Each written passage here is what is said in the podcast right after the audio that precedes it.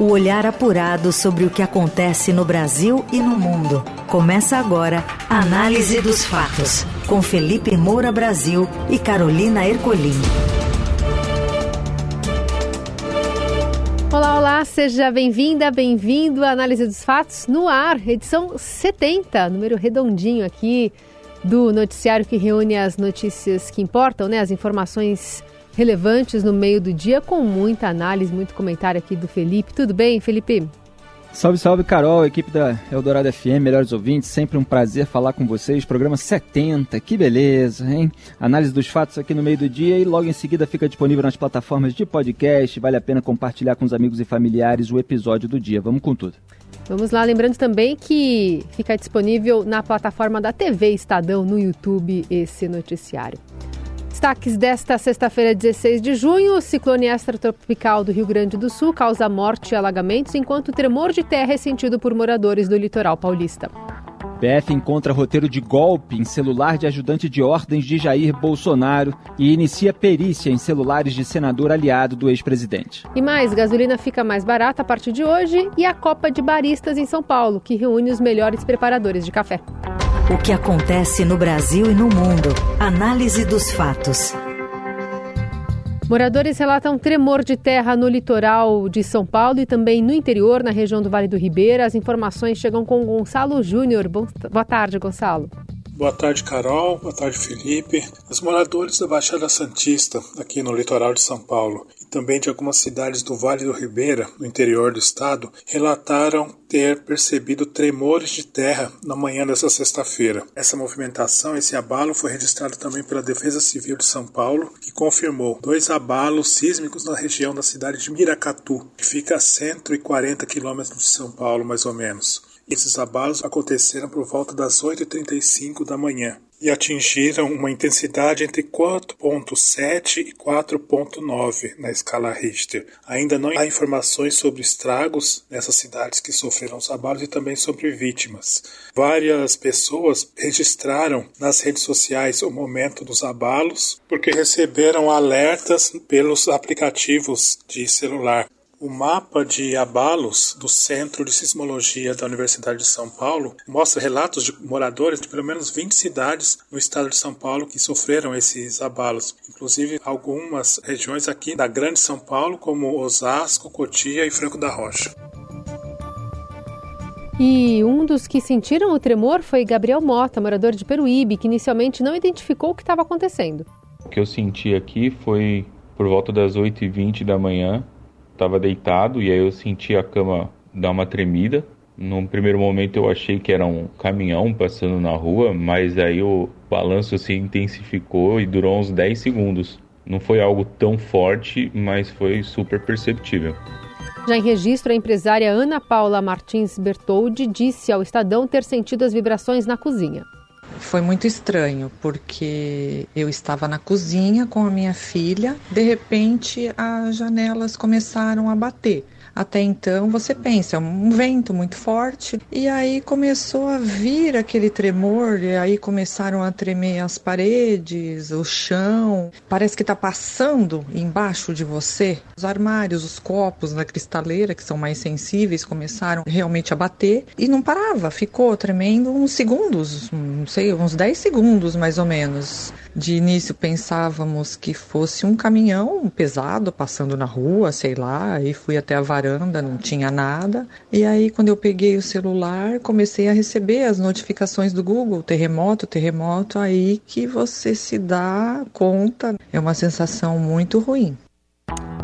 E no Rio Grande do Sul, um ciclone causa fortes chuvas, ventanias, alagamentos e já deixa uma pessoa morta. Ah, essas informações quem traz pra gente é a Renata Okumura.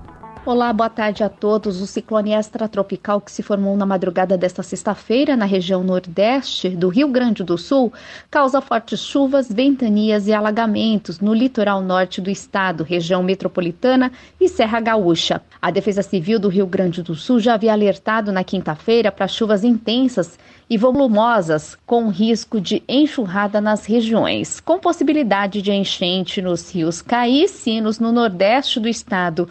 Segundo o governador Eduardo Leite, uma pessoa morreu e 625 foram resgatadas até o momento. Mais chuva é esperada até a tarde. Em pronunciamento nas redes sociais, Leite disse que o estado está trabalhando para aumentar a equipe de bombeiros para realizar os resgates. São 200 profissionais atualmente, mas novos 80 estão se formando neste momento e devem começar a trabalhar ainda nesta sexta-feira. Também atuam junto à Defesa Civil cerca de 800 policiais da Brigada militar. A previsão é de mais 40 a 60 milímetros de precipitação nas próximas horas na região. Por isso, a Defesa Civil orienta que a população das áreas afetadas permaneçam em suas casas caso estejam em segurança. Aqui em São Paulo, apesar da chuva mais intensa ter dado uma trégua, o dia amanheceu com tempo fechado e sensação de muito frio. Segundo o Centro de Gerenciamento de Emergências da Prefeitura, os termômetros localizados nas estações meteorológicas apontam a temperatura média de 14 graus e a previsão era de chuva, aliás, que essa chuva retornasse no domingo, mas a Clima Tempo projeta que volte apenas na quinta que vem. No litoral, as chuvas seguem intensas, com volumes de 150 a 300 milímetros. E para o fim de semana, deve ser registrada a temperatura média de 9 graus na capital, sendo que nas regiões periféricas os valores podem chegar abaixo da média na cidade. CGE diz que a sensação térmica pode ficar em torno de 6 graus em toda a região metropolitana. Pois é, os brasileiros aguentam ser roubados pelo crime organizado, eles aguentam ser roubados pelos corruptos, lavadores de dinheiro, autores de crime de peculato.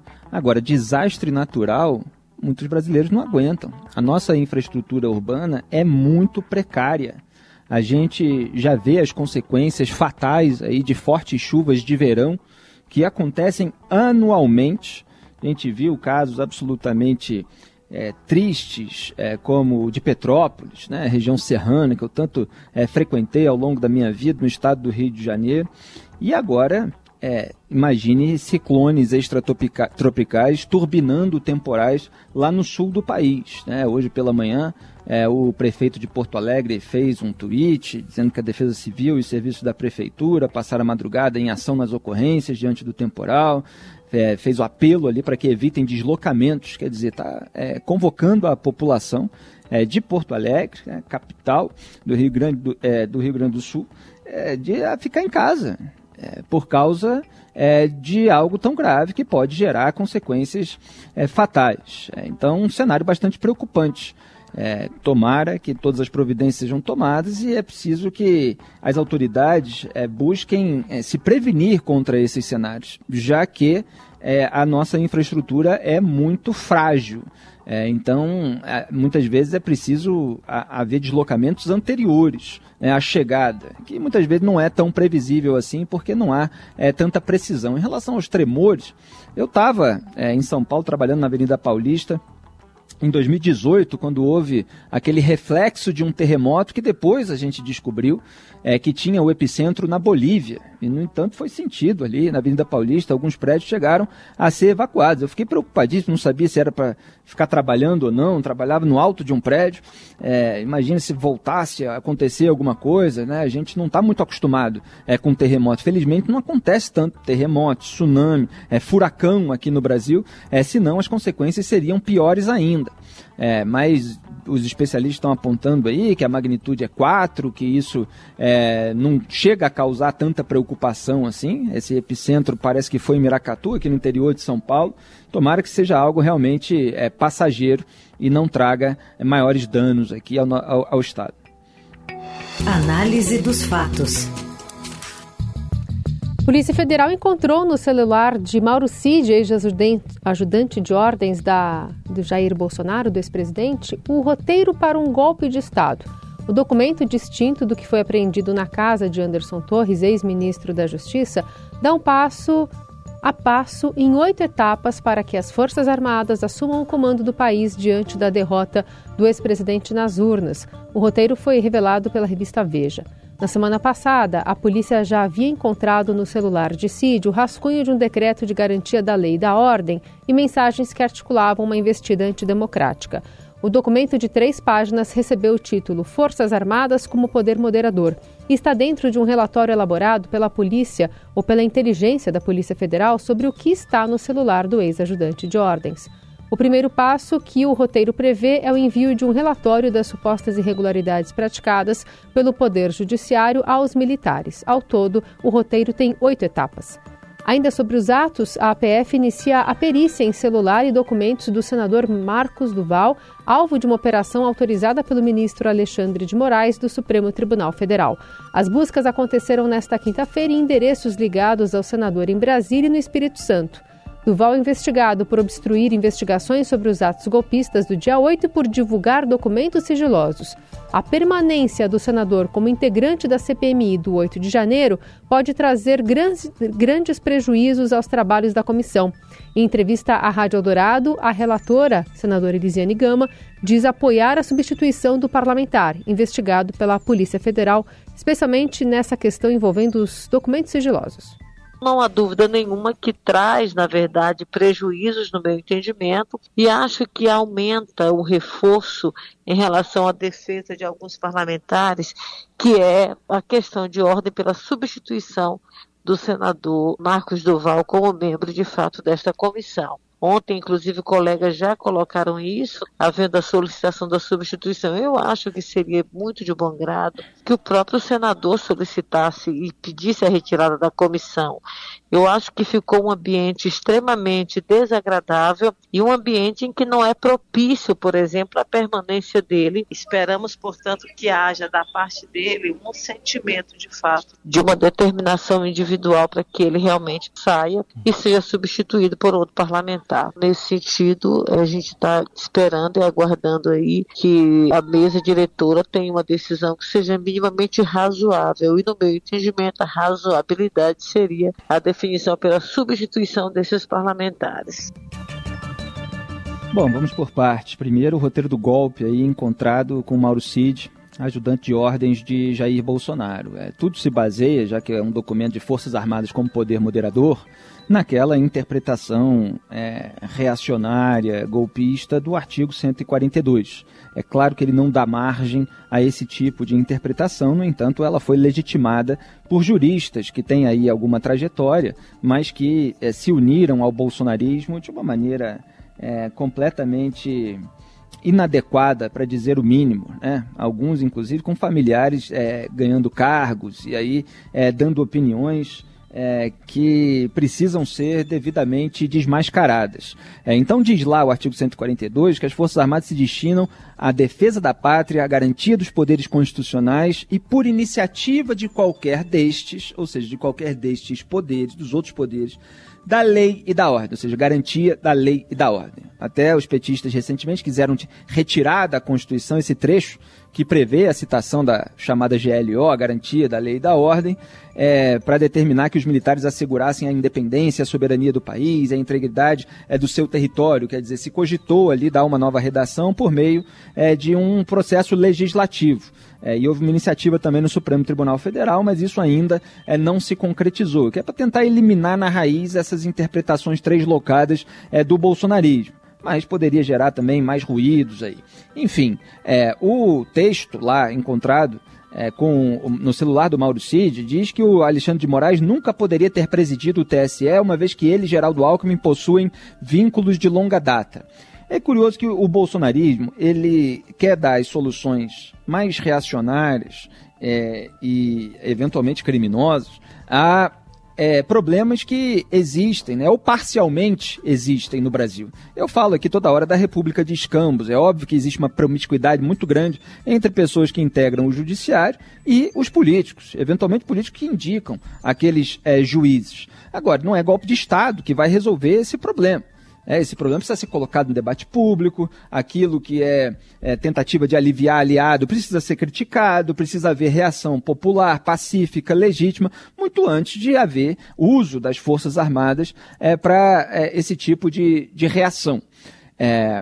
No, no, no, documento é, tem um ponto curioso ali é, que tem toda uma A, B, C, D, E, F, toda uma, uma série de etapas que seriam cumpridas é, depois que começasse é, é, é esse, esse, episódio das Forças Armadas como poder moderador. E aí tem, um, tem uma letra G que diz assim que tendo sido afastados ministros do TSE, devido ao fato de serem responsáveis pela prática de atos com violação da prerrogativa de outros poderes, devem ser chamados a integrar a corte os respectivos substitutos. Os atuais ministros substitutos do TSE relativamente às vagas do STF são Cássio Nunes Marques, André Mendonça e Dias Toffoli. Quer dizer, o bolsonarismo queria colocar no TSE dois ministros indicados pelo próprio Jair Bolsonaro, são esses substitutos, o Cássio Nunes Marques e o André Mendonça, e o Dias Toffoli, que foi aliado do Jair Bolsonaro. A, a família Bolsonaro ajudou a sabotar a CPI da Lava Toga, que atingiria o Toffoli, e o Toffoli segurou durante quatro meses a investigação é, sobre o Flávio Bolsonaro lá no Supremo Tribunal Federal. Então são elementos aí bastante curiosos a respeito disso tudo. Em relação, é claro que vai pesar aí na punição do Mauro Cid. Vamos ver o quanto vai chegar no Jair Bolsonaro, que está é, com a elegibilidade pendente ali, podendo ser declarado inelegível no TSE, o que é o mais provável. É, e em relação ao Marcos Duval, é um protagonista aí de uma série de escândalos. A própria família Bolsonaro já está se afastando, silenciando, evitando é, defendê-lo. Agora, eu quero chamar a atenção muito rapidamente é, para um detalhe. É, que é da decisão do Moraes contra o Marcos Duval. Foi o próprio ministro que decidiu é, que é, era preciso haver busca e apreensão, porque isso não foi pedido pela Polícia Federal, que já tinha feito um pedido é, contra o Marcos Duval há muito tempo. E, no entanto, é, a ordem só foi dada é, é, pelo Alexandre de Moraes, aceitando o pedido e modificando o pedido, depois que o Duval publicou numa rede social que, aspas, é notório em todos os meios jurídicos e entre os magistrados por todo o Brasil as ações inconstitucionais do ministro Alexandre de Moraes. Quem trai a Constituição é um traidor da pátria. Quer dizer, o Moraes é, segurou lá um pedido da Polícia Federal, modificou o pedido por conta própria de ofício é, e só é, determinou a operação é, depois de um ataque que verbal que o Marcos Duval fez nas redes sociais, quer dizer, a justiça está sendo utilizada como retaliação política, é isso que precisa ser devidamente questionado. Você ouve Análise dos Fatos, com Felipe Moura Brasil e Carolina Ercolim. Seguimos com a análise dos fatos para falar sobre combustível. Está valendo a redução em 13 centavos por litro no preço médio da gasolina vendida às distribuidoras. O anúncio foi feito pela Petrobras ainda nesta quinta e agora o valor para as refinarias será de R$ 2,66. A expectativa é que o reajuste se reflita nas bombas, mas não deve ser imediato porque depende de outros fatores. A Petrobras estima que o preço médio ao consumidor final pode baixar de R$ 5,42 para R$ 5,33. Os demais combustíveis não tiveram reajustes. A redução é a segunda em praticamente um mês. Em maio, o presidente da Petrobras, Jean Paul Prats, reduziu em 40 centavos o preço da gasolina, 44 o diesel e 69 centavos o GLP para as distribuidoras. De acordo com o levantamento semanal da ANP, na semana do 4 a 12 de junho, o preço médio da gasolina subiu 4%. O aumento refletiu a mudança no ICMS a partir deste mês, que passou a ser cobrado em uma única etapa na cadeia e com uma alíquota uniforme fixa por litro de gasolina de R$ 1,22.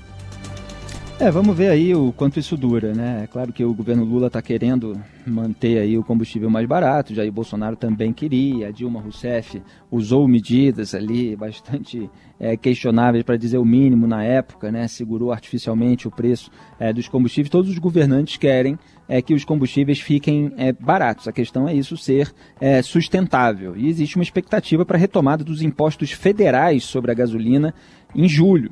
Né? Então, é, você teve aí o novo ICMS, é, que acabou é, um, um, pouco reduzido, mas existe essa expectativa de retomada é, de impostos e, ao mesmo tempo, a pressão do governo para que a Petrobras reduza é, o preço da gasolina. Vamos ver se uma coisa compensa a outra ou se ali na frente ele vai subir de novo. Na Eldorado, análise dos fatos. E o Santos exerce o direito de compra e mantém Soteudo até 2027. Fala mais, Morelli.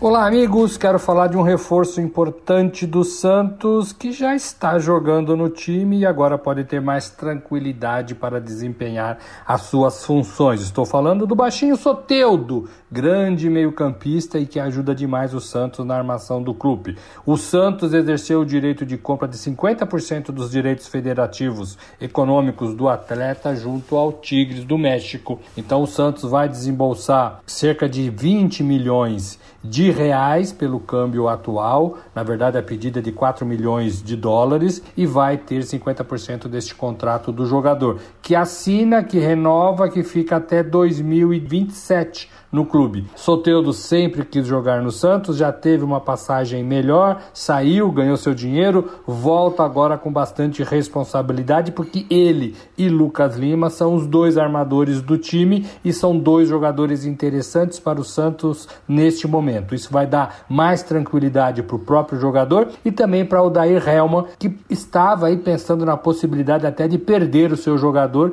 e isso deixaria o Santos mais fraco. O Santos precisa muito de jogadores competentes e jogadores que livrem o time do risco de rebaixamento nesta temporada. Santos faz altos e baixos, boas e partidas ruins na temporada e precisa focar diretamente nos seus resultados no Campeonato Brasileiro para não correr o risco lá na frente de ficar ameaçado pelo rebaixamento. Então, boa notícia para o torcedor Santista: o Santos vai ter que se virar para arrumar esse dinheiro. Não deve ser um pagamento à vista, deve ser um pagamento em prestações, em quatro prestações, e isso também facilita e dá tempo ao clube para tentar se organizar e levantar todo o dinheiro de que precisa. É isso, gente. Falei, um abraço a todos, valeu! Valeu, Morelli. E o Atlético Mineiro tem um novo treinador. Luiz Felipe Escolari, de 74 anos, assume a vaga de Eduardo Cudê. Pentacampeão mundial com a seleção, ele acertou a saída do Atlético Paranaense, no qual ocupava o cargo de diretor técnico, e fechou o acordo com o Galo após chegar a anunciar que não comandaria mais clubes. O que acontece no Brasil e no mundo. Análise dos fatos. I walk the floor and watch the door. And in between I drink black coffee. Acolchoando aqui a nossa notícia, essa voz doce de Ella Fitzgerald para falar sobre a Copa de Baristas que reconhece os melhores na arte de preparar um bom café em São Paulo. Conta mais, Giba Mendola. Olá, amigos, todos bem? Hoje eu tô aqui para falar de uma coisa que eu acho que todos os nossos ouvintes apreciam, que é um bom cafezinho. Vai rolar na Bienal de São Paulo nos próximos dias 23, 24 e 25 a São Paulo Coffee Festival. Um evento que no Brasil, em São Paulo especificamente, chega à sua segunda edição, mas existe há mais de 10 anos no exterior, em cidades como Amsterdã, Londres, Los Angeles, Milão e Nova York. Poxa, para quem se amarra em café, essa feira traz e apresenta várias, várias novidades no setor, experiências com café especial, lançamentos e também a Copa Barista, que é um campeonato que premiará quem faz o melhor café e essa competição dá um prêmio em dinheiro de 6 mil reais. Os competidores vão ser testados aí na preparação de expressos, cappuccinos e filtrados. Gente, para quem curte café, a feira vale super a pena ela acontece de novo, né, entre os dias 23, 24 e 25, das 10 às 18 horas, lá na Fundação Bienal de São Paulo. Os ingressos vão de 80 reais, né, individualmente, ou 160 um passaporte para os três dias de evento. É isso aí, gente. Um bom café para vocês. Beijo e até a próxima. Eu não tomo café, então deixo essa para a especialista Carol Ercolim. Mentira que você não toma café. não é possível é, isso. O que você faz de manhã? É, eu como, eu me alimento. Toma um chá. com granola, torrada. Tá certo. Coisas. Café é sempre muito bom. Para quem acorda às quatro da manhã, é essencial, eu diria. É, muito jornalista é viciado, né? Porque dá aquela energizada para trabalhar, mas é. eu acabei escolhendo outras coisas. Tá certo. Aliás, sextou, né? Hoje é dia de escolher bonito. outras coisas. Bom fim de semana a todos. A análise dos fatos vai ficando por aqui. É isso. Produção, edição e coordenação de Laís Gotardo. Trabalhos técnicos de Moacir Biasi. O comando da mesa de som é de Carlos Amaral. Beijo, Carol. Valeu, melhores ouvintes. Até segunda. Tchau. Valeu, bom fim de semana.